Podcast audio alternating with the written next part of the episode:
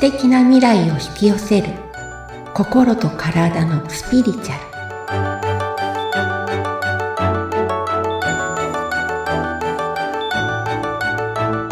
アルこんにちは自己実現コーチでスピリチュアルカウンセラーの深田さゆりですアシスタントの菅千奈美です。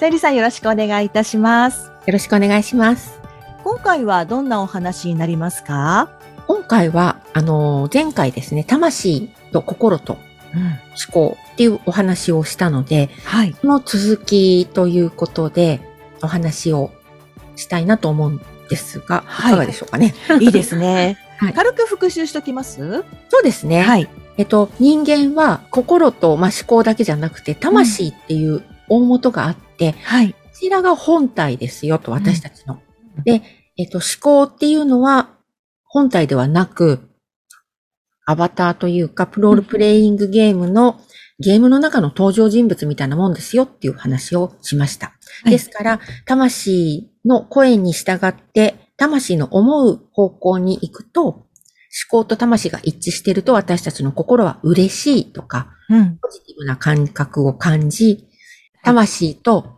真反対のことをすると、ネガティブな感情、辛いなとか、うん。怒りとかね、そんな感情を感じますよっていうお話をしました。はい。それで、その魂の望む方に行き過ぎると、なんかこう、自分勝手になってしまうのではないか、わがままになってしまうのではないかっていうお話もちょっと出てたんですけれどもね。はい、そうです。はい。うん。今日はね、その、そこをね、ちょっうとん追加でお話ししたいなと思います。はい。わがままになっちゃうっていうね。うん。はい。これね、結構思う方多いんですけども、なんかわからないではないと思います。あの、人間、うん人間界というのも変ですけど、はい。私たち地球上では一人一人がバラバラですよね。うん。うんで、人が考えてることもわからないし、うん。つながってるといえば血のつながりぐらいじゃないですか。でも、はい魂から見ると、大元はワンネスと言って一つの魂が分離しましたっていうお話をしました。で、うんこれ、例えてみると、あの、魂ってね、人の人間と思ってください。一つの。一人の人間。はい。一、人の人間にはうん10本手の指があって、足の指も10本あります。うん。で、顔もあったり、いろんなお尻もあったりとか、いろんなパーツがありますよね。内臓もあるし。うん、でこれらがすべて一人一人の人間だと思ってください。はい。なので、これら繋がってる人間一人が魂なんですね。うん。なので、親指さん、人差し指さん、中指さんがうん。一見バラバラに動くし、バラバラなんですけれども、はい。実は大元の魂が繋がってるっていうのは、一人の人間に繋がってるのが指だからです。うっん。うん。てことは、例えば、親指がすごく僕だけいい思いすれば他の指なんてどうでもいいよって思ったら、他の指がなくなったりとか怪我したりしたら、人間の私としては嫌ですよね、人間の人は。っはい。嫌ですね。困りますよねうん。うんてことは、魂はそれを望まないわけです。うん。なので、うんと、自分勝手になっていいなんていうふうに、本当に魂の、うんと、望む声に従っていたら、自分勝手な行為っていうのはありえないんですよね。うん。なんかわかりますイメージ。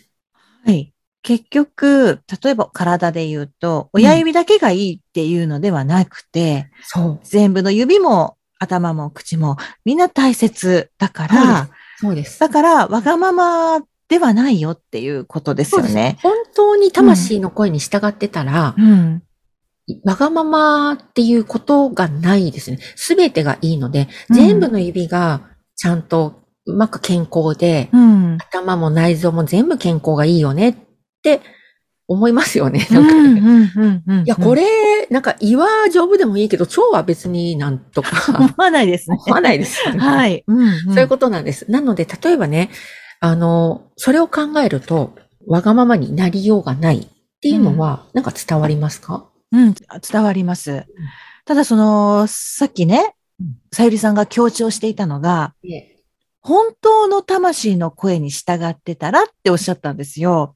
そうです、ね。そう、 ここがなんかすごく強調されていたので、ええ。気になりました。そうです。うんうん。結構、ちゃんと話すとまたすごい長い、いろ んな選定を話さないとはい。いいんですけども、大まかにざっくり話すと、うん。あの、私たちは生きている上で、いろいろと心が傷ついたりするんですね。はい。ついたりとか、いろんなことを失敗したりとかしてうん、思考が、これをやっちゃやばいよとか、うん。ここ行ったら危険だっていうのがその思考のお仕事なんです。はい。本能に従ってね、うんあの、肉体とか私たちをちゃんと安全に保つために、うん。危険を教えてくれるわけです。うんそうすると、失敗をしたりとかして、痛い思いしたりすると、うん。あんなことはやっちゃいけないとか、うんもうこれをやると良くないんだとか、こんなことはできない自分はダメなんだとか、なんか思考が暴走をして、いろいろとダメ出しを始めるわけですよ。そうすると、ダメなんだって自分で思ったら心は痛いですよね。はい。これ、魂と真逆。魂は、すべての人が素晴らしいと思っているので、ダメなんだっていう発想は違うよって教えてくれてるわけです。うん。そうすると、あーなんか落ち込んだりとか、辛かったりするわけです。うん。これを魂のその声に従わないでいると、どんどんどんどん暴走を始めて、どんどん魂のその感覚に従わないのが普通になってきちゃうんですよね。うん。思考の方にとらわれちゃうみたいな感じですかはい。うんそうするとずーっと心が傷ついたままいるわけですよ。うん。こういうの傷ついた人とか、あの人心がなんか大変だよねって言ってるわけです。うん。あの、さっきの体の指に例えて、このお話をしてみますね。そうすると、傷ついてる人っていうのは、怪我してるようなものなので、例えばはい親指が怪我したとします。そうすると、親指単独にとっては怪我したので、これ何とかしなきゃいけないと思うわけです。そうすると、その痛みを何とかしようと思って、まず、親指使わないようにしますよね。はい。うん、使うと痛いから。うん。そうすると、休むわけですよ。私痛いから嫌だとか。はい。で、それを他の指が、あいつわがままだからさ、って思わないですよね。ああ、なるほど。はい。思わないです。いや、怪我してるから、使わないの当たり前だよ。絆創膏巻いた方がいいよとか、うん。しばらくは休ませておいた方がいいとか、うん。思いますよね。はい。これが人間の世界で言うと、傷ついた人がいろいろ言っても、魂の声に、魂の部分に従っていると、あ、うんあの子は傷ついてるからっていうのがわかるわけです。はい。あんなことを言うのは。うん。だから、しょうがないねっていう優しい目で見られたりとか、うん。なるわけですよ。これが本当の魂の声に従ってるっていうことで。はい。。だけど、うん本当じゃないと、なんであいつあんなわがまま言ってんだよとか、うん。思うわけです。でも、よーく注意して自分の心をモニターしてみると、なんであいつわがまま言いやがってよって言ってる自分も気分悪いですよね。あ、悪いですね。とことは、その見方は魂とは真逆だよっていうサインなんです。あじゃあ、どう見たら気分が良くなるかないや、きっとあいつも大変なんだろうなっていう見方をしたら、うん、ちょっとは気分が良くなるかなって言ったら、ちょっとは魂に近いものの考え方になってるよってことです。そうですね。傷ついてるから、ちょっと休ませてあげようよとか、なんかそういう気持ちを持てると、それは魂に沿ってるって言えてるのかなっそう。。て思いますすね。うん。うん。でうんあの、指だとね、明確に怪我してるって見えますけど、はい。人の心って見えないじゃないですか。怪我人のして心。はい。人の心はね。うん。なので、見えないけれども、うん。きっと、あんなにこう、意地悪したりとか、うん例えば、なんか、ちょっと変な行動をしたりとか、うんするのは、きっと傷ついているからなんだ、な、ってことなんですよね。うん。それはこっちで察するみたいな感じですか。そうです。そうすると、ん。うん察すると気分が楽だかうん。うん。ら。考え、うん察している方が、うん。うん。文句言うよりも。そうですね。うん。うん。うん。例えばね、なんか意地悪なことを言ったとする、したときに、なんだあのあの人って意地悪言うのかしら、私のこと嫌ってるのかなとか、うん。今度、こっち側が、なんか、 傷つけ始めるんですよね。 ああ、はい。そう、見えないなんか傷がどんどんどんどんできてきちゃうので、うん。それをしないために、ああ、きっとあの人はなんか心に傷を負ってるんだとか、なんか辛いことがあったんだなーって思った方がうん。気分がいいので、うん。そうするっていうだけです。別に本当にどんな傷を負ったのかなんて調べる必要も知る必要もないんです。うーん。とにかく魂に沿った考え方、自分が気分がいい考え方。うん。要は優しくなる、愛に基づいた考え方をするってことです。うーん。そうすると自分も気分よくいられて、うん。違う方向には進んでいかないよってなるんですかそうです。うん、ということです。うん、うん。すごいわかりやすい例えでしたね。はい。